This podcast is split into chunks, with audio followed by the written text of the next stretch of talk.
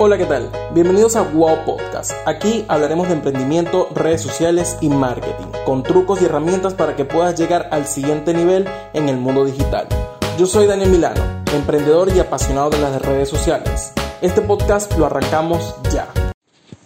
Hola, hola, bienvenidos al segundo episodio del podcast. Eh, lo escuché, la verdad les tengo que pedir primero muchas disculpas. Esto de podcast es completamente nuevo para mí. Se me hace más fácil hablar de, de esta manera acá por ustedes, pero les confieso que bueno, a la final uno también se traba, se le enreda la lengua y trato de no editarlo porque siento que al no editarlo le mantengo esa esencia, esa Sí, e, e, esa esencia natural, esa esencia íntima que podemos tener entre nosotros mientras estamos hablando en este momento. Pero vamos a lo que vamos. Como ya saben, esto es un espacio donde hablamos de marketing digital, redes sociales y emprendimientos. Pero me alegra saber de que estén en este segundo episodio del podcast porque vamos a abrir este nuevo segmento. Vamos a colocarle Wow News o Wow Noticias. La verdad es un nombre que se me acaba de ocurrir en este momento. ¿Y esto por qué? Eh, muy sencillo, eh, aunque aquí hablamos de todo este tipo de cosas, hablamos también de tips, herramientas y soluciones que esperamos que de verdad tú puedas aplicar en tu marca o en tu negocio también vamos a compartirte un poco de noticias, ya que es más, eh, ya que está más que decir que las redes sociales se están actualizando constantemente y es muy importante si te dedicas por lo menos al mundo del marketing digital o sencillamente eh, manejas las redes de tu propio negocio, eh, manejas las redes de tu propia cuenta o manejas incluso tu cuenta personal, es muy importante conocer qué información o qué se está actualizando en cada momento viéndolo desde otro punto de vista o compartiéndote mi consejo personal, no todo lo que aprendas hoy necesariamente te sirva para mañana. Y esto lo aplico mucho en el mundo del marketing, ya que es algo que cambia constantemente.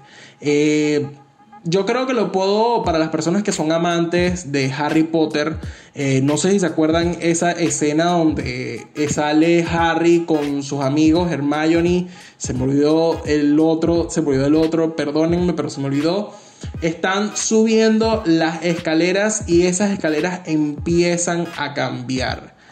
El marketing es muy parecido a eso y se lo voy a comentar porque las escaleras es básicamente el algoritmo todas cambian, pero todas van con el mismo objetivo o nosotros por lo menos, por lo menos tenemos que ir con el mismo objetivo, tenemos que ir a la meta, pero debemos aprender, digamos, eh, las posiciones de la escalera o aprender poco a poco cómo funciona para poder llegar.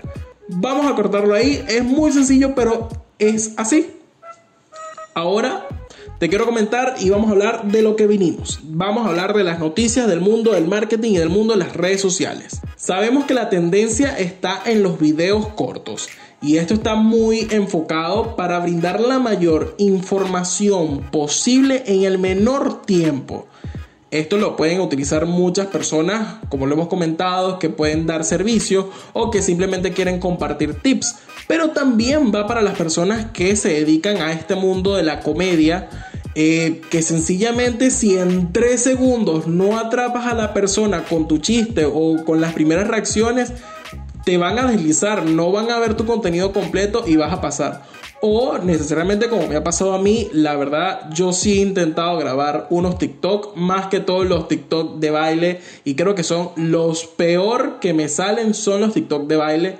No puedo coordinar mis pies, mi cabeza, mi cuerpo. Por más que me encante bailar, no puedo coordinar y hacer esos pasos de TikTok. Lo intento, pero me sale muy, muy feo de lo más sencillo para las personas que no pudieron triunfar en TikTok, que fue el primero que salió de esta tendencia de los microvideos, y para las personas que tampoco pudieron triunfar con los Reels, que viene siendo el hermano de, bueno, uno de los hijos, por así decirlo, de Instagram, traemos el nuevo y se llama YouTube Short. ¿Qué es YouTube Short? funcionará con el mismo formato de TikTok y pensarás, perfecto, ajá, otro más y ¿cuál es la diferencia? No me vas a dar lo mismo, ya tengo TikTok, ya tengo Reels, ¿para qué quiero yo entrar a otra plataforma que va a ser lo mismo que hacen las anteriores? Te quiero recordar que YouTube es el segundo buscador más grande después de Google. Y esto con el intento de ganar la presencia en el terreno de los microvideos, tal cual como lo hizo Instagram en su momento. Todos saben, y para nadie es un, secreto, que, TikTok, que Instagram le copió el formato a TikTok, incluso intentando comprar, pero este no lo pudo hacer ya por lo menos para las personas que no conocen eh, TikTok entre su nuevo algoritmo le va a bajar las visualizaciones o el alcance a los videos que tú subas con la marca de agua de TikTok a Reels.